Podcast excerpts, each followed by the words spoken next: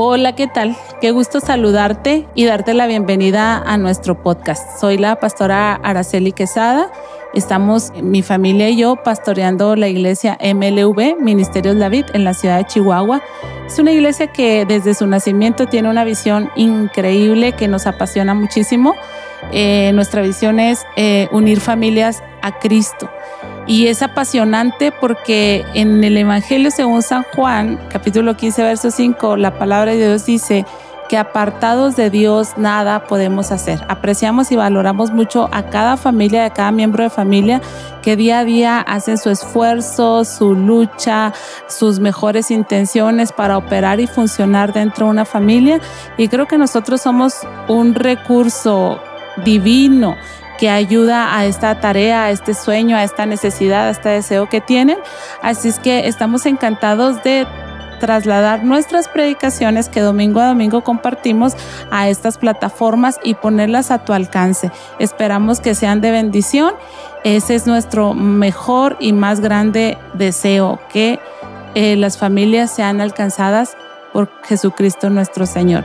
Un gusto, ponte cómodo, escúchanos y estamos a tus órdenes bendiga, hermanos. Bienvenidos hoy a la casa del Señor. Quiero invitarlos, amados hermanos, porque vamos al texto de la palabra en el Evangelio según San Juan, capítulo 14 y versículo 15. Y el domingo pasado em, empecé esta serie que se llama eh, discípulo y algunas características que vamos a hacer que distinguen a un discípulo. Y en la semana pasada hablamos que se sabe que alguien es un discípulo porque ama a Dios. Y creo que muchos fuimos confrontados fuertemente con esta palabra, empezando por su servidora. Y hoy, hermanos, pues no va a ser la excepción. También estoy increíblemente ministrada del Señor y he orado para que Dios nos dé el entendimiento que necesitamos para ser sus discípulos. Entonces, eh, texto base, Juan 14. Eh, del versículo 15, hermanos, en adelante, le voy a dar lectura y usted me hace favor de seguirme con su, con su vista. Y dice así, si me amáis, guardáis mis mandamientos, guardad mis mandamientos.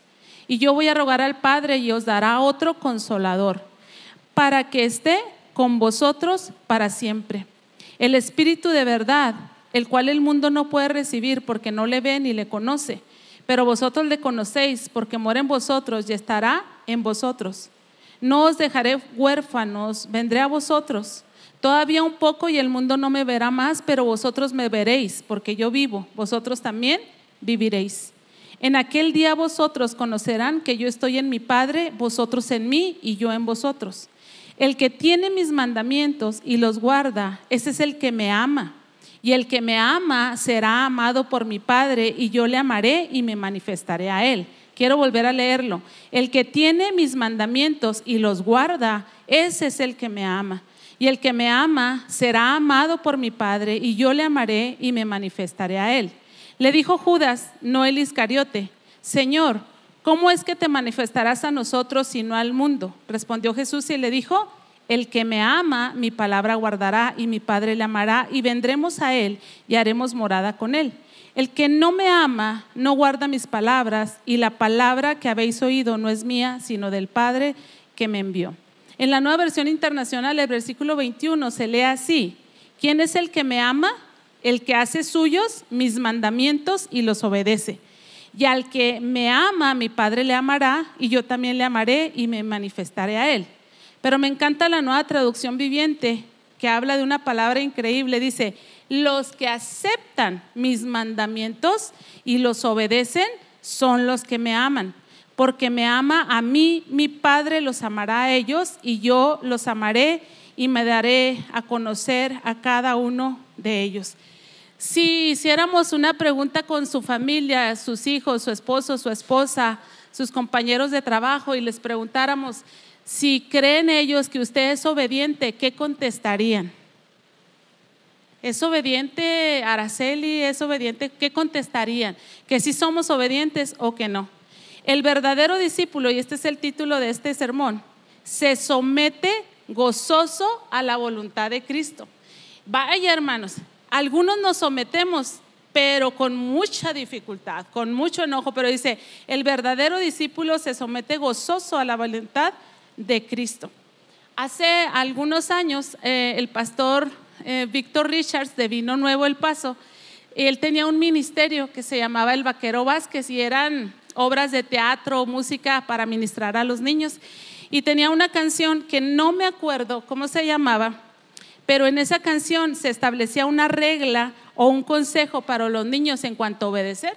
Y decía que había que obedecer con la regla tía, totalmente, inmediatamente y alegremente. Y eso era fascinante porque se lo enseñábamos a nuestros hijos. Hay que obedecer con la regla tía totalmente, inmediatamente y alegremente, ¿verdad? Pero bueno, quiero decirles que algunos investigadores, sociólogos, antropólogos han establecido que los mexicanos estamos muy lejos de poder observar esa norma, que los mexicanos realmente no es parte de nuestra cultura ni obedecer, menos totalmente, menos inmediatamente y mucho menos alegremente. Así dicen ellos. Y, si lo pensamos y revisa usted su vida y dice usted, no, la verdad que sí, yo obedezco a mi esposo, pero no totalmente, ni inmediatamente y mucho menos alegremente, ¿verdad? Y usted dice, no, yo obedezco a mis autoridades, pero no totalmente, no inmediatamente y mucho menos alegremente. Entonces, podríamos decir que ellos tienen razón. Estos investigadores mexicanos eh, batallan mucho, dice que nosotros batallamos con el obedecer y que somos de las personas que decimos obedezco, pero no acato.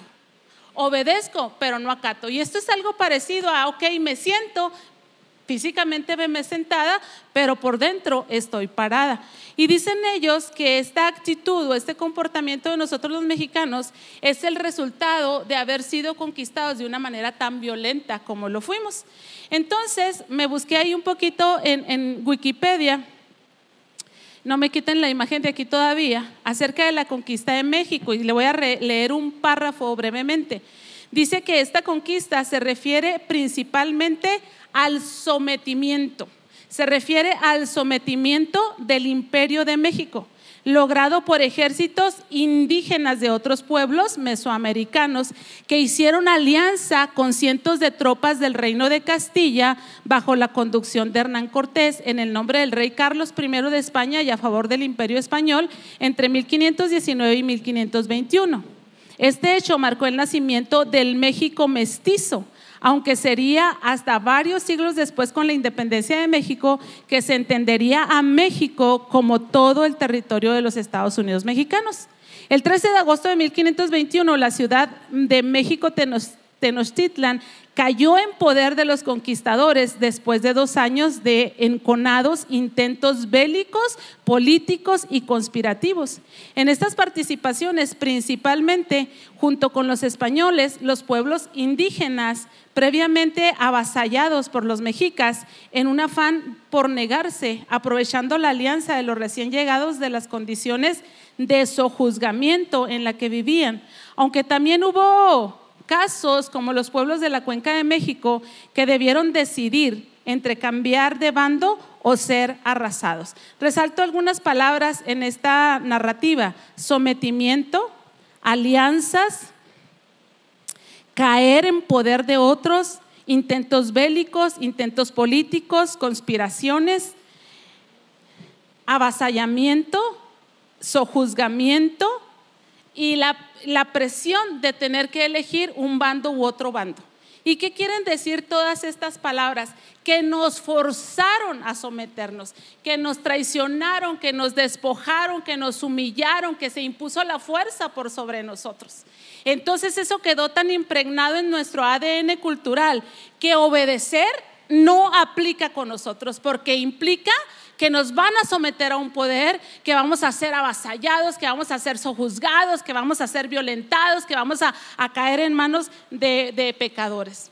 Quiero mencionar la diferencia entre obedecer y acatar, porque ellos dicen que por resultado de esa violenta conquista nosotros obedecemos, pero no acatamos. Y entonces somos de los rezongones, ¿verdad?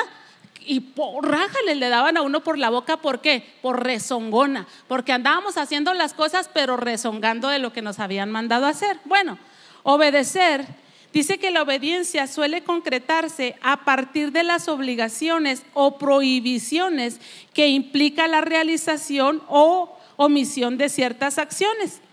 El concepto contempla la subordinación de la voluntad individual a una figura de autoridad que puede ser tanto de un individuo como de un grupo o de un concepto. Hay quienes, por ejemplo, cumplen obediencia a Dios o obediencia a una idea ideológica, pero obedecemos, pero no acatamos. Acatar, sin embargo, dice, con respecto a la etimología del término acatar, podemos decir que se construye con el prefijo, el cual indica aproximación. Es, nos está, el acatar es me aproximo tanto a la ley, al precepto, a la intención, que no solamente obedezco porque me imponen, porque me someten, porque no, no, sino que porque me aproximo, porque entiendo. Por eso los papás eh, batallamos mucho con los hijos, pero cuando los hijos ya son papás, se portan un poquito mejor porque se están aproximando a, nuestro conocimiento en, basado en la experiencia que tenemos. Entonces, esa aproximación y el verbo cotar, el cual viene del verbo latino captare, que puede traducirse como capturar o agarrar. El verbo opuesto de acatar es desacatar el cual puede definirse como faltar al respeto o a la reverencia que alguien merece. O no acatar una ley, orden o norma. Su participio desacato se usa como sustantivo masculino para hacer referencia a una falta de respeto a una persona que posee un cargo superior o un delito que consiste en calumniar, insultar, amenazar o injuriar a una autoridad mientras se encuentra haciendo ejercicio de, de, sus funciones. Cuando las órdenes o los requerimientos proceden de una autoridad o de un superior jerárquico, eso es acatar. Entonces, el texto que empezamos leyendo dice que si, amamos a Dios vamos a guardar sus mandamientos. Entonces estamos hablando de un discípulo. Un discípulo es el que ama a su Señor y un discípulo es el que lo puede obedecer. Pero resulta que nuestra cultura dice que nosotros no somos dados a la obediencia y si somos muy honestos y escudriñamos nuestras vidas nos damos cuenta que que es real en ese sentido. Le platico un poquito acerca del pasaje, ya puedes retirar la imagen, hija, gracias. Le quise que pusiera esa imagen porque esas son las típicas, obedezco pero no acato. O sea, estoy enojada. Cuando a mí me toca estar en la posición en la que estoy, tú no te la vas a acabar, voy a ser tan malo como tú, etcétera, ¿no? Pero este pasaje, hermanos, está, es, es, una, es una, un discurso de despedida, un discurso final.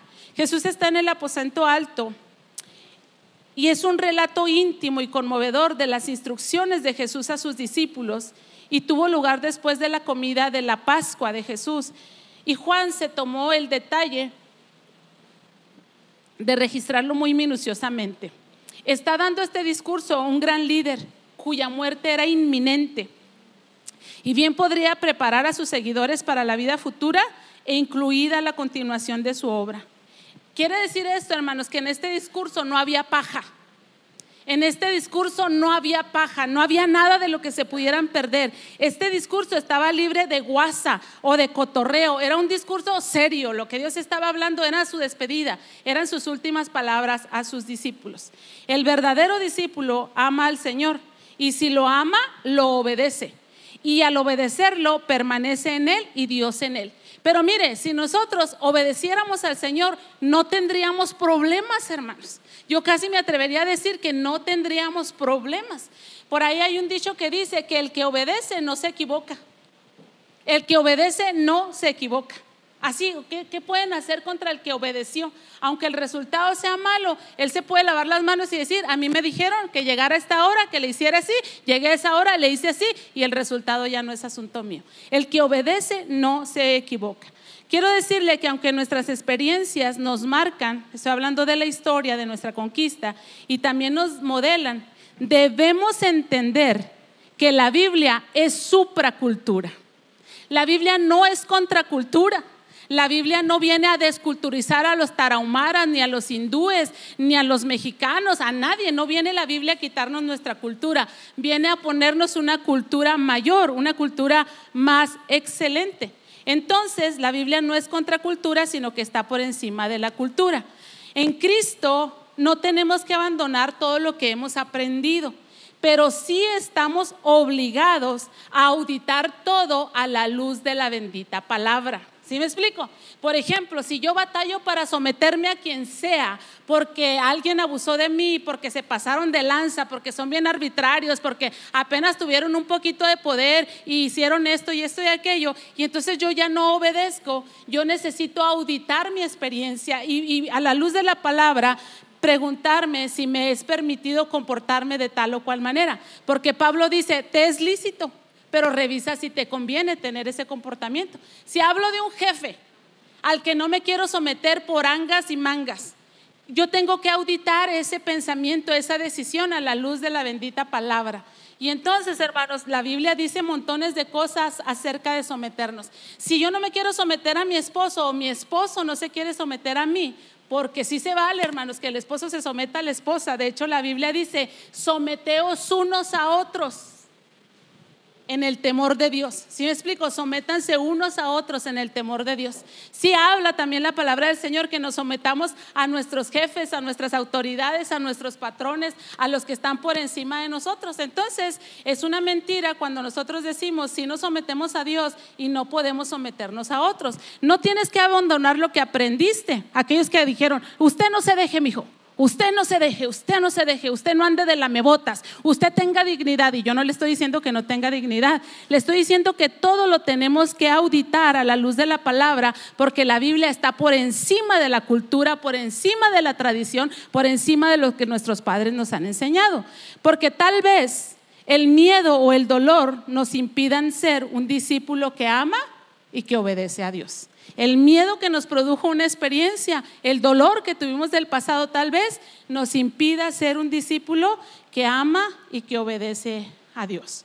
Cuando el afecto existe de manera genuina, la obediencia se sigue alegremente.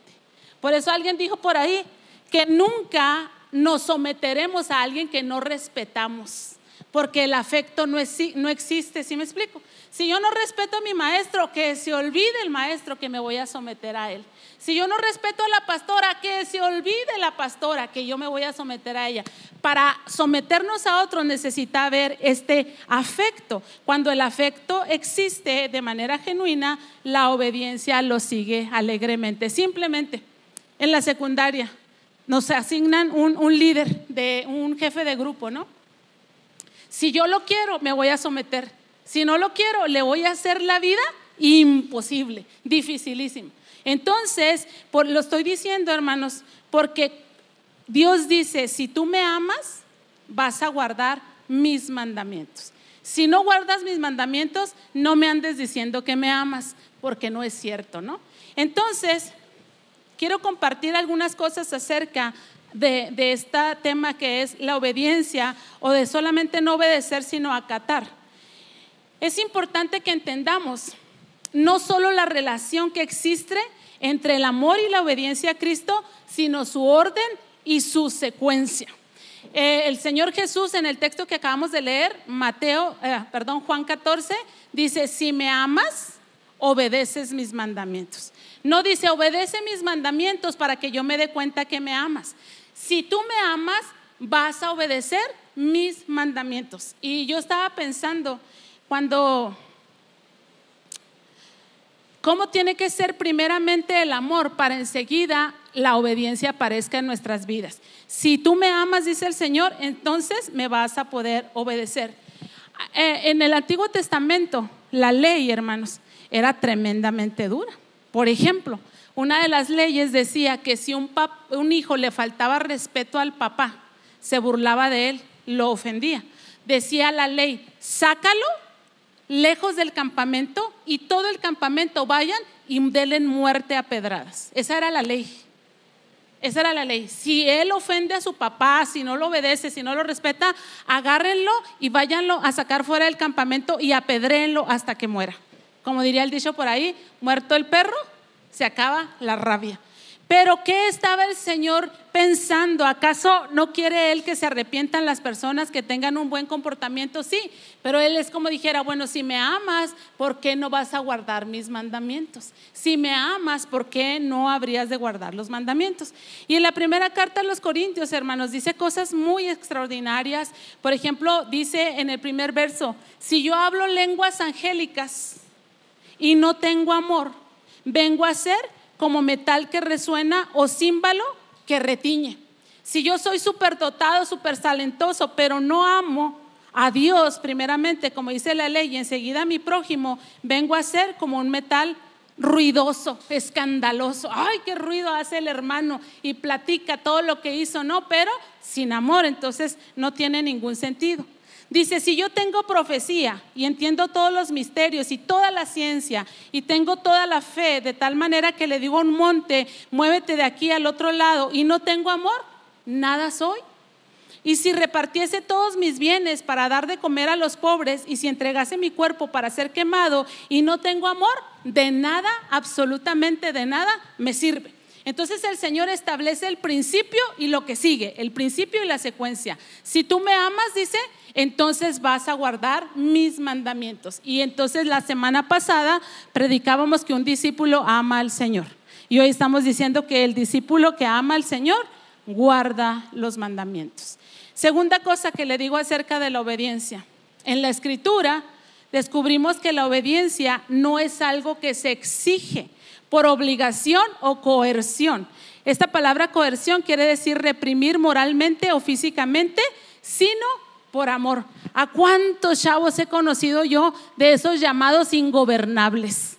Ah, entran a los centros de rehabilitación, hermanos, no necesariamente por el uso de drogas, sino por ingobernables.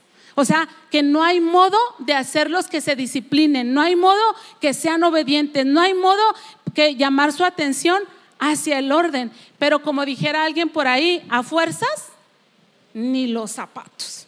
O sea, a fuerzas ni los zapatos. De modo que el discípulo que ama a Dios lo obedece y la persona que no obedece a Dios, entonces no puede ser su discípulo. Y usted va a decir, no, lo bueno es que yo a Dios sí lo obedezco. Con quien tengo problemas es con mi jefa, pero mi jefa qué, mi maestro qué, mi aquel, aquel. No, pero si obedecemos a Dios, hermanos, necesitamos obedecer a las personas que sí estamos viendo, ¿verdad? Entonces, no hay manera de obligar a la obediencia, debe de ser un acto genuino. Por eso, un acto del corazón, del, afecto. Por eso cuando el hijo pródigo le dice a su papá, yo estoy cansado de vivir de la manera que tú quieres que yo viva, de estar aquí, siento que me han cortado las alas, dame alas, dame dinero y yo me voy a ir lejos. Y el papá le da todo. ¿Por qué no se le atravesó? ¿Por qué no le dijo, hijo, no te vayas, no te conviene? ¿Por qué? Porque llega un momento, hermanos, en que los hijos toman sus propias decisiones y la obediencia no puede ser exigida, no puede ser forzada. ¿Cómo nos vemos nosotros a veces con nuestros hijos? Que me obedezcas. Y el chamaco de dos años, que no, que te me obedezcas, que no, que siéntate, que no. Y, a veces no se sabe cuál está más, más, más, más mal, ¿verdad? Porque de veras, o sea, la obediencia no se puede forzar, no se puede exigir.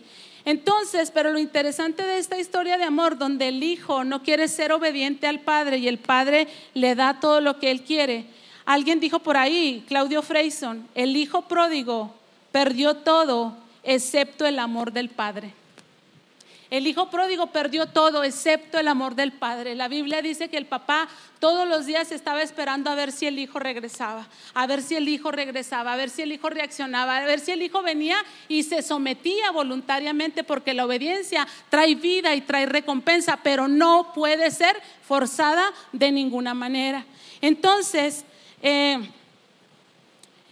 el que me respondió Jesús, el que me ama a mí, mi palabra guardará mi Padre le va a amar y vendremos a Él y haremos morada con Él.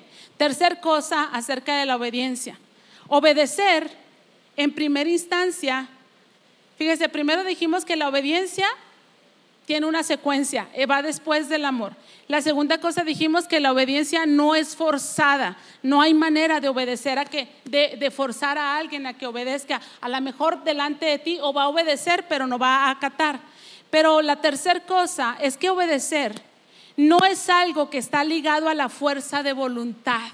Porque algunos decimos, es que yo quiero obedecer a Dios, pero no puedo, no tengo la voluntad para obedecerlo.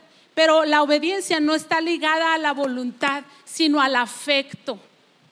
¿A quién tú amas más? ¿A quién tú amas más? ¿A quién tú amas más? Si yo no puedo obedecer a Dios es porque estoy amando a alguien más que a Dios. Estoy amando más a mis amigos, estoy amando más mi reputación, estoy amando más mi fama, estoy amando más mis heridas, estoy amando más mis experiencias, estoy amando más mi dolor que amar a Dios. Porque, por ejemplo, te lo digo así de sencillo, cuando, cuando hay una frase que dice, el que esté libre de orgullo, que lance el primer te extraño. El que esté libre de orgullo, que lance el primer te extraño. Y hay relaciones que se rompen por causa del orgullo, pero la palabra del Señor nos dice que si nos damos cuenta que tenemos algo, que el hermano tiene algo contra nosotros, que vayamos y hablemos con él. Pero ¿por qué no obedezco? Porque me falta voluntad para ir y hablar con él, la persona que está enojada conmigo, sentida conmigo. No, porque tal vez estoy amando más mi seguridad, tal vez estoy amando más mi reputación, tal vez estoy amando más mi punto de vista, tal vez estoy amando más mi posición, pero entonces la obediencia no está ligada necesariamente a la fuerza de voluntad, sino a un afecto genuino que mueve alegremente a la voluntad, a la obediencia. Y dice el Señor, si tú me amas, guardas mis mandamientos. Y también el texto que leíamos dice que el espíritu que el mundo no conoce es el espíritu que está ahora en nosotros y que habita en nosotros. Entonces, ustedes y yo ya no somos más del mundo. Ahora estamos en Cristo y su espíritu mora en nosotros. Eso dice el versículo 17. Hmm. Y cuando el Espíritu de Dios, amados hermanos, mora en nosotros, entonces nosotros podemos obedecer a Dios naturalmente y sin, que y sin que nadie nos esté esforzando, nosotros queremos agradar a la persona amada. Entonces imagínese si Dios fuera humano, la frustración que tendría en su espíritu, en su corazón, ¿verdad? Este, dicen ser mis discípulos, pero no me aman y no me obedecen. Y dicen que les falta voluntad y que les falta esto y que les falta lo otro. Y yo lo único que veo que les falta es Amor. Amor. Porque la, la obediencia no tiene nada que ver con la voluntad, sino con el amor. O porque un niño a veces sí te puede obedecer y a veces no te puede obedecer. Porque un hijo a veces te puede obedecer y a veces no te puede obedecer. Es, el, afecto el que, cambia por ahí. Y pensaba yo, porque a veces tenemos un concepto muy alto de nosotros mismos y someternos es es algo muy complicado. Por ejemplo, ayer eh, tuvimos este accidente y disputaba el oficial de tránsito con el ajustador de seguros. Y, el tránsito determinó cómo había sido el accidente y el ajustador le decía su, otro argumento y, no lo aceptó y él dijo, este es el, accidente, este es el, el, veredicto, ¿no? Y estaban ahí como que, como que discutiendo y yo eh, me, dice, me dice a mí el, oficial de tránsito, arregle con su ajustador, dice, porque les va a causar un problema. Así, así, así, ya está, ya está, ya está. Ok. Entonces, ni mi esposo ni yo somos dados a, los problemas, o sea, ni, ni, no, no, que sí nos vamos a juicio, no, no, jamás, o sea, no, no somos, nuestra personalidad no es así, no es necesariamente que seamos eh, santos o algo así, sino que nuestra personalidad no es así. Pero entonces... ¿Qué problema había con reconocer que teníamos la culpa? Que, éramos los responsables del, accidente, ¿no? Se me fue la idea que les iba a compartir en esta, en esta emoción. Pero, ah, alguien dijo, no, no, me dice el ajustador, es que ya le están manejando por allá otra cosa, dice, y si usted acepta que fueron los responsables, va a ser así, ya ya ya ya está. Entonces traían allí esa disputa. Y, alguien me dijo, pues sí, tiene razón el ajustador, porque así y así. Y le dije, pero nosotros no estamos en manos de un tránsito, ni estamos en manos de un ajustador, ni estamos en manos de una persona, nosotros estamos en manos de Dios. Entonces hay que resolver esto y listo. Si te toca pagar, paga, porque Dios va a estar contigo y no te va a dejar desamparado. Si te toca pelear, pues pelea, Dios no te va a dejar desamparado. Pero quiero llegar a este punto que, que si nosotros amamos a Dios podemos obedecer.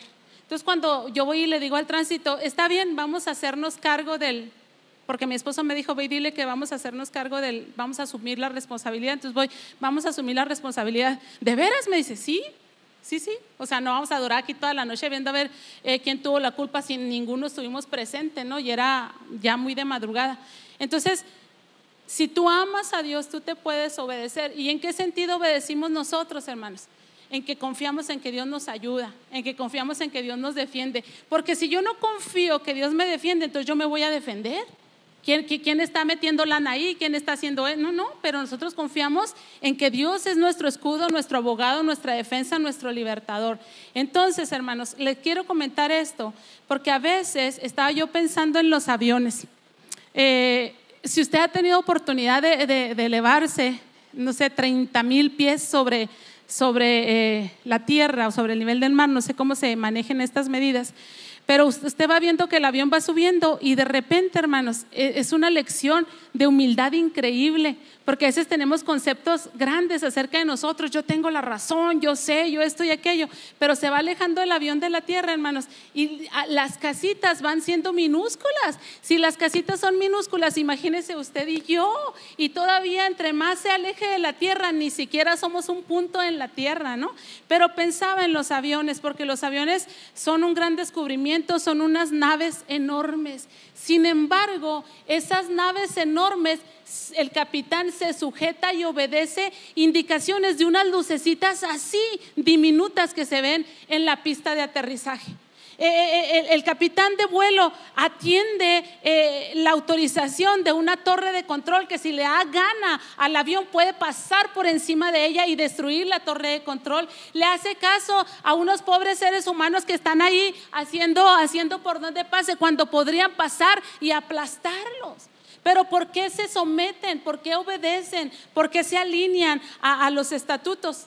Pues por su vida, por su bienestar, porque lo quieren hacer bien. Investigué un poquito. El aterrizaje, hermanos, es la fase final de un vuelo y este, este proceso se define como el proceso que realiza una aeronave que culmina con el contacto del aparato con la tierra. Es decir, se despegó de la tierra, pero para estar en contacto con la tierra tiene que alinearse y someterse.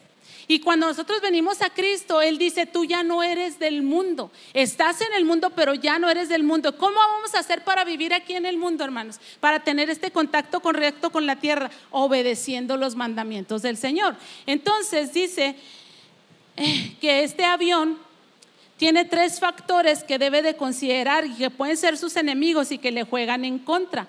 El factor tierra, el factor aparato y el factor aire. El factor tierra es aquel que consiste en la comunicación para reportarse con la torre de control y solicitar autorización de aterrizaje. Si le dicen no hay autorización, no va a aterrizar, aunque tenga muchas ganas o aunque esté muy apurado, si no le autorizan, no va a aterrizar. Entonces, también depende de las radioayudas para apoyar el aterrizaje. También tiene en funcionamiento las luces de la pista y mantener un buen estado de la pista y libre de obstáculos que pongan en peligro el aterrizaje. Después, ese es el factor tierra. Después, el factor aparato consiste en efectuar todo el procedimiento de maniobras del propio avión, ¿verdad? Reducir la velocidad, soltar el tren de aterrizaje, hacer esto y hacer aquello, porque está manejando un aparato. Y luego también tiene que considerar el factor aire, debe estar muy pendiente para que le estén diciendo cómo está el aire, si hay visibilidad, si son vientos encontrados y esto y lo otro para poder tener un aterrizaje correcto. Y me llamó la atención, hermanos, porque nosotros tenemos tres factores o tres enemigos que nos juegan en contra y son peligrosísimos. Uno de ellos se llama la carne. Mi carne, a mí me gusta ser desobediente, a mí me gusta hacer lo malo, a mí me gusta ser grandote, a mí me gusta poderlas todas, a mí me gusta comerlas volando y la carne me juega en contra en el tema de ser discípulos del Señor. Pero no solamente la carne, el mundo, con todas sus delicias y con todos sus placeres, constantemente nos está atrayendo hacia Él para impedir que ustedes y yo seamos discípulos del Señor. Pero si esto fuera poco, hermanos, todavía el otro factor o enemigo se llama diablo y no deja de hacer cosas para que ustedes y yo nos apartemos de obedecer al Señor. Entonces, amados hermanos, si un avión que está grandote, toma en cuenta todos estos factores y se somete a lo que se le instruye, a que baje la velocidad, a cuando saque el tren de aterrizaje, a cómo le haga así, cómo le haga así, ¿por qué nosotros no lo haríamos si es para nuestro propio beneficio? El que obedece no se equivoca. La obediencia es una prueba de nuestro amor hacia Dios. Hmm. Y yo creo que los papás aquí presentes están entendiendo muy bien esto, porque ustedes han instruido a sus hijos hacia ciertas cosas. Baja la velocidad, suelta el tren de aterrizaje, asegúrate de qué te están diciendo por la radio, si hay aire, si no hay aire, si hay nubosidad, ve las luces, ten precaución y todo se lo decimos para su bendición, ¿verdad? Para su vida, no para su destrucción. Pero a veces nuestros hijos no oyen. En Deuteronomio 28, hermanos, todo ese capítulo dramático y impresionante habla acerca de la bendición, de la obediencia y de la maldición de la desobediencia. No se lo voy a leer, solamente un versículo. Deuteronomio 28.1 dice, acontecerá que si oyes atentamente la voz de Jehová tu Dios, para guardar y poner por obras todos tus mandamientos que yo te prescribo hoy, también Jehová, Jehová tu Dios te va a exaltar sobre todas las naciones de la tierra. Si tú obedeces al Señor, y entonces, hermanos, en estos días estuvieron aquí este, eh, de Israel, agente de, gobierno de Israel que fue invitado por, no sé, todos los datos, por la gobernadora, para decirnos cómo podemos nosotros manejar la poca agua que tenemos y tener mejor estilo de vida porque estaban pasando por allí a un, video de uno de los, de los gobernadores de Monterrey hace años atrás que les dijo que se iba a acabar el agua y que tenían que cuidar el agua. Y el propio gobernador actual dijo, o sea, ¿desde cuándo les estamos diciendo que no va a haber agua, que racionen, que cuiden y no, y no cuidan el agua? Y a mí se me hizo muy interesante, les decía yo a unas personas ayer, porque yo soy despistada en las fechas, pero llego al súper y me doy cuenta que, que va a haber ley seca, porque desde el miércoles empiezan a comprar todo lo necesario cervezas, vinos, topo chicos, y uno dice, pues ¿qué está pasando? Hay crisis de cerveza, ¿de qué? Porque van carros llenos de veras, me ha pasado. Y luego ya, ah, va a haber ley seca. ¿Cómo se anticipan? ¿Cómo no se les olvida? Y entonces el gobernador les mencionó eso. Oigan, cuando va a haber ley seca, vienen y, y se llevan todas las cervezas. Y ahora que yo les dije, no van a tener agua, ¿no agarraron agua? Entonces, qué curiosos somos, ¿verdad? Entonces vienen estas personas de Israel y se lo menciono, porque le estoy hablando de la obediencia. Israel, hermanos, no tiene agua. Y tiene una riqueza en sus tierras y en cultivo. Israel, hermanos, es un, es un estado que ha logrado usar el agua del mar. Le han quitado la salinización al mar para hacer la agua de dulce tienen una manera impresionante de regar sus sembradíos, o sea, han estado contra todas las circunstancias sobre sus vidas y creo que se cumple Deuteronomio 28 sobre ellos, porque Deuteronomio 28 dice que si ellos obedecen a Dios, que si ellos obedecen la palabra del Señor, no van a ser bendecidos, no van a andar persiguiendo bendiciones, sino que las bendiciones los van a corretear. ¿Dónde te puede decir que no te llegue la bendición de Dios? Porque lo estás obedeciendo. Entonces, amado hermano, le comento esto porque en el pueblo de Israel se ve claramente cumplida esta palabra. La maldición, las veces que han sido desobedientes y la bendición persiguiéndolos cuando han decidido ser obedientes al Señor. Entonces, hermanos, los discípulos de Dios necesitamos estar bendecidos, prosperados y en victoria. Pero si no hay bendición, si no hay y no le estoy hablando del evangelio de la prosperidad, no, no, no, no me malentienda. No creo que todos debamos de ser ricos ni que todos debemos de tener la vida resuelta, no. Pero sí es cierto, hermanos, que la obediencia trae recompensa. Por lo menos eso cantaba el vaquero Vázquez. La obediencia trae recompensa. Por eso decía el vaquero Vázquez, te invito a que obedezcas totalmente, inmediatamente y alegremente. Y no sé si usted tenga hijos o le haya tocado, yo los tuve chiquitos. ¿Y por qué? ¿Y por qué? ¿Y por qué? Haga la silla para allá. ¿Por qué? Hágala para allá, pero ¿por qué? Hágala para allá, mijo, pero ¿por qué? ¿Por qué quieres que la haga? Y cuando vas y te caes ahí con la silla, por eso, porque me iba a caer encima de la silla, mijo, ¿verdad?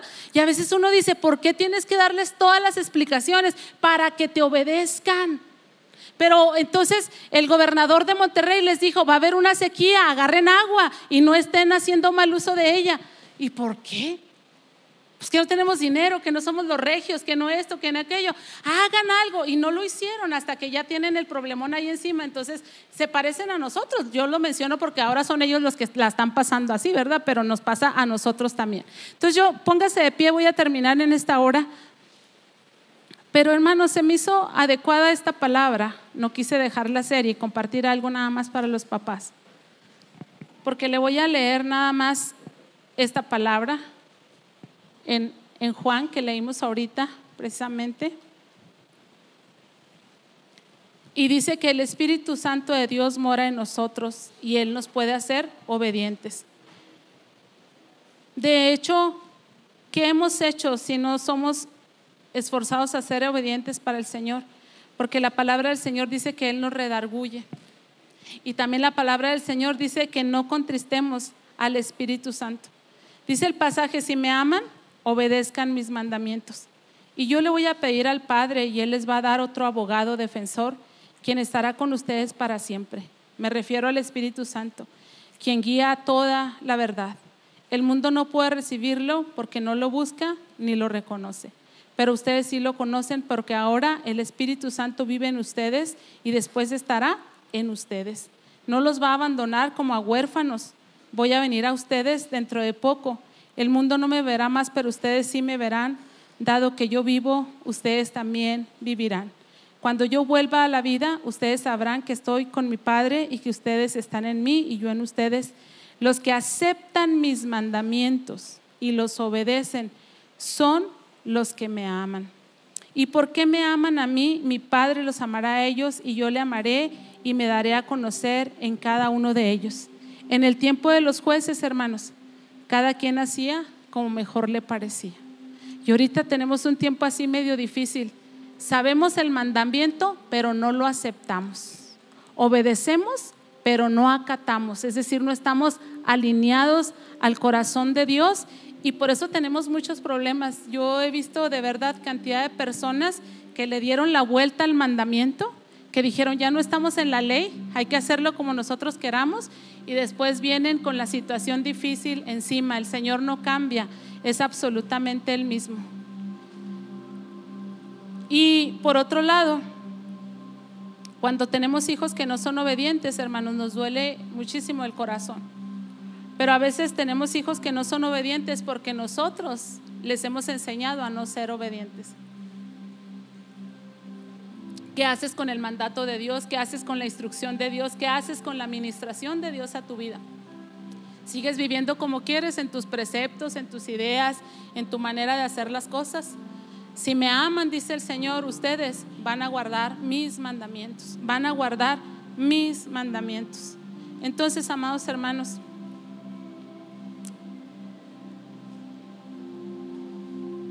si el Padre decidiera literalmente es imposible porque la Biblia dice que a Dios nadie lo ha visto jamás y queda vivo, muere. Pero si el Padre decidiera venir aquí a la vid en esta celebración del Día del Padre, ¿cómo estaría con nosotros? Tú y yo, ¿cómo estaríamos con Él? ¿Estaría Él aplaudiéndonos? ¿Estaría Él recibiendo esta, esta celebración, esta fiesta, esta honra?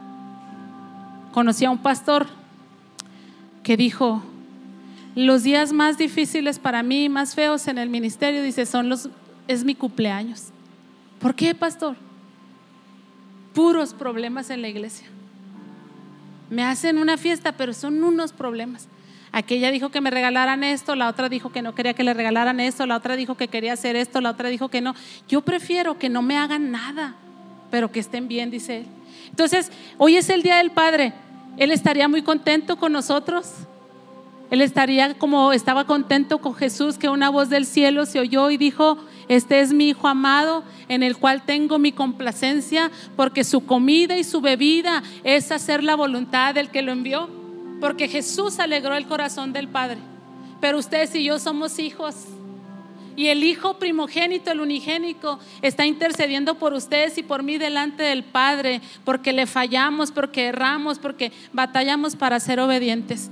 Si estás en Cristo, si estás en la iglesia, pero todavía tienes la influencia de la colonización, de la conquista, de las heridas del pasado, del que te fregó, del que te traicionó, del que te humilló y por lo tanto tú no puedes someterte, necesitas en esta hora decirle al Señor, Señor, ayúdame. Habla muy mal de nosotros, hermanos, muy mal de mí cuando yo no puedo someterme a alguien. Cuando se me convoca a trabajar en una mesa de trabajo y alguien más es mi líder y yo porque lo menosprecio, porque lo estimo menos, menos capaz, no me someto a su liderazgo. Habla muy mal de mí y atento contra el corazón de Dios. Padre precioso, el hijo pródigo perdió todo menos tu amor. Y nosotros hemos perdido mucho, Dios, pero seguimos contando con tu amor.